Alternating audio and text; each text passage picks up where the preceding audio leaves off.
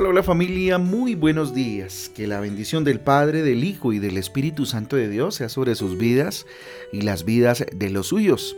Con ustedes su pastor y servidor Fabián Giraldo de la Iglesia Cristiana Jesucristo Transforma. Hoy les invito a un tiempo devocional, tiempo de transformación, de renovación por medio de la palabra de Dios. Primera de Timoteo capítulo 5, primera de Timoteo capítulo 5 y el libro de Amós en el capítulo 5 también. Amós capítulo 5. Recuerden que nuestra guía devocional Transforma trae títulos, versículos que nos acercan un poco al tema o la lectura eh, para el día de hoy. Les invito pues familia a que oremos y le entreguemos al Señor este día maravilloso en sus manos, preciosas, maravillosas. Bendito Dios, te damos gracias, Señor Jesús, dígale, levantando mis manos al cielo hoy, proclamo tu nombre, Señor, te exalto, te glorifico y te honro, Dios.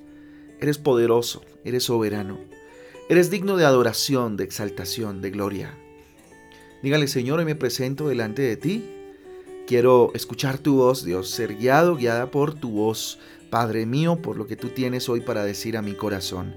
Abro mi vida, Señor, abro mis oídos para escucharte. Abro mis ojos para verte, Señor Dios, en esta bendita y hermosa mañana, en el nombre de Jesús. Amén y amén. Confesión, oración y amor. Confesión, oración y amor. Vayamos a Santiago capítulo 5, versículo 16. Santiago capítulo 5, versículo 16. Fíjese lo que dice.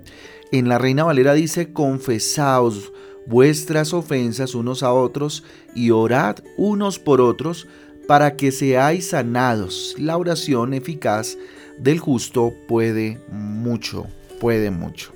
Muy bien, Santiago capítulo 5, versículo 16, lo vuelvo a leer en otra versión.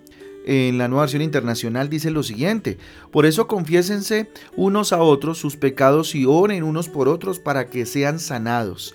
La oración del justo es poderosa y eficaz. Fijémonos entonces, miren, este pasaje nos enseña que la oración puede sanar. Nos enseña que la oración puede sanar. La oración puede transformar las situaciones que nos rodean, las situaciones que enfrentamos todos los días, sean buenas, sean no tan buenas. Todos los días, ¿verdad? Podemos enfrentarlas en oración. Mire, al orar, familia, eh, por nuestros hermanos en la fe, por nuestra familia, por nuestro eh, compañero o compañera de trabajo. Mostramos amor, ¿sí? Mostramos amor y fortalecemos nuestra fe, afianzamos nuestra fe.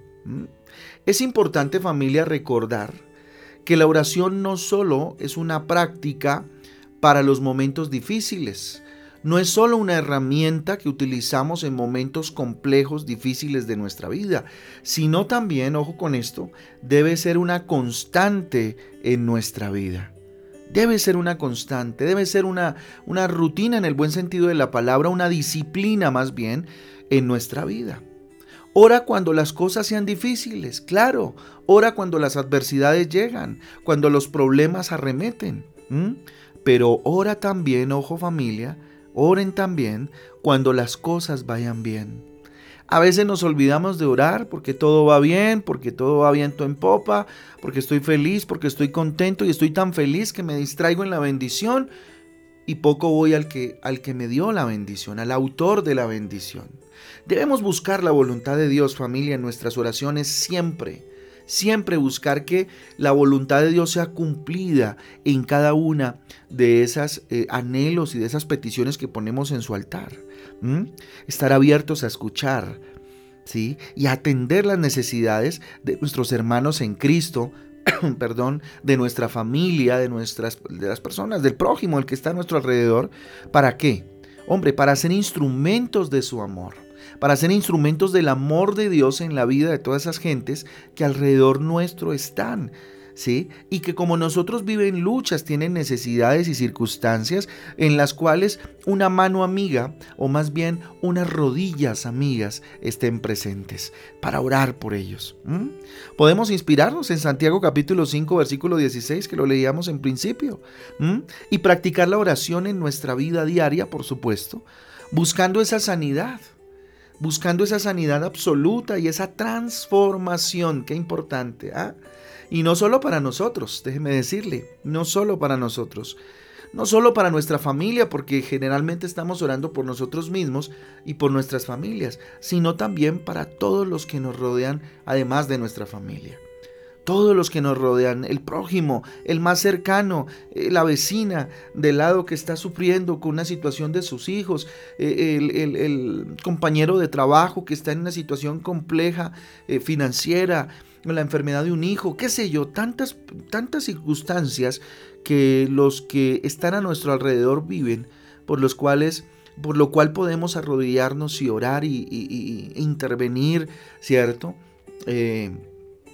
generar una intercesión por, por todas estas circunstancias. Mire que la comunión con Dios surge de la oración. El tener común unión con Dios surge de la oración, surge del comunicarnos, relacionarnos con el Rey de Reyes y Señor de Señores. Así que esté atento, esté atenta a las necesidades de sus hermanos en Cristo, esté atenta a las necesidades de sus vecinos, de sus amigos, no por chisme. Ojo con eso. Y ojo con pasar esa línea de ser intrometidos, ¿sí? No, busquemos en la medida de lo posible servir en la medida en que nos lo permitan también, por supuesto, y orar por otros. Estar atento a las necesidades del otro para poder orar por esas personas y en lo posible, si nos es, eh, discúlpeme la redundancia, posible, pues ayudar, ¿no? De manera eficaz, de manera real, ¿cierto? Y constante. Entonces intercede por ellos espontáneamente, sin que tal vez te lo pidan, ¿cierto? Qué importante es interceder por aquellas personas que lo necesitan. Mantente abierto también a escuchar las necesidades de, las personas que están alrededor, de, tu hermano, de tus hermanos en la fe, de la familia, ¿cierto? Para atender sus demandas, para estar dispuesto, dispuesta a atender sus demandas.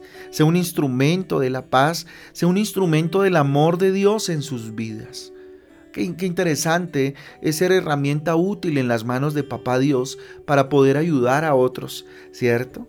para ser eh, esa persona con la cual pueden contar aquellos que están a nuestro alrededor.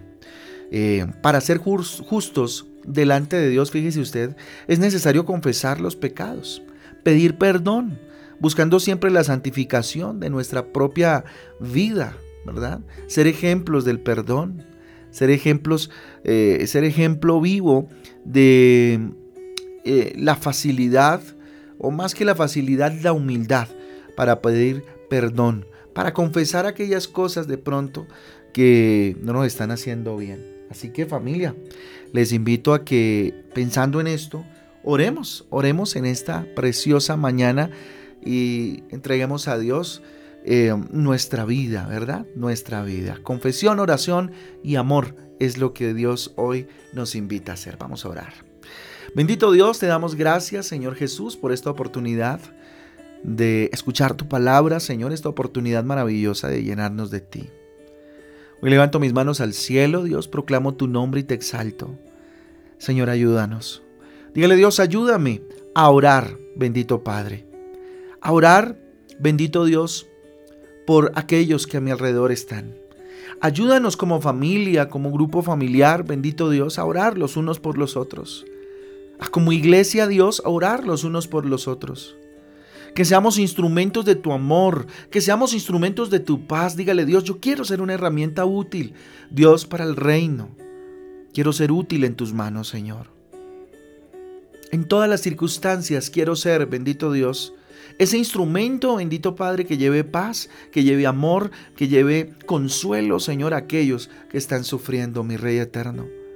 Permíteme vivir en santidad, Dios, y acercarnos Bendito Dios, acercarme, dígale cada vez a ti, Señor, todos los días de mi vida en oración, pudiendo con humildad, pudiendo con confianza expresarte, bendito Dios, mis más profundas peticiones y la de todos aquellos que a mi alrededor están.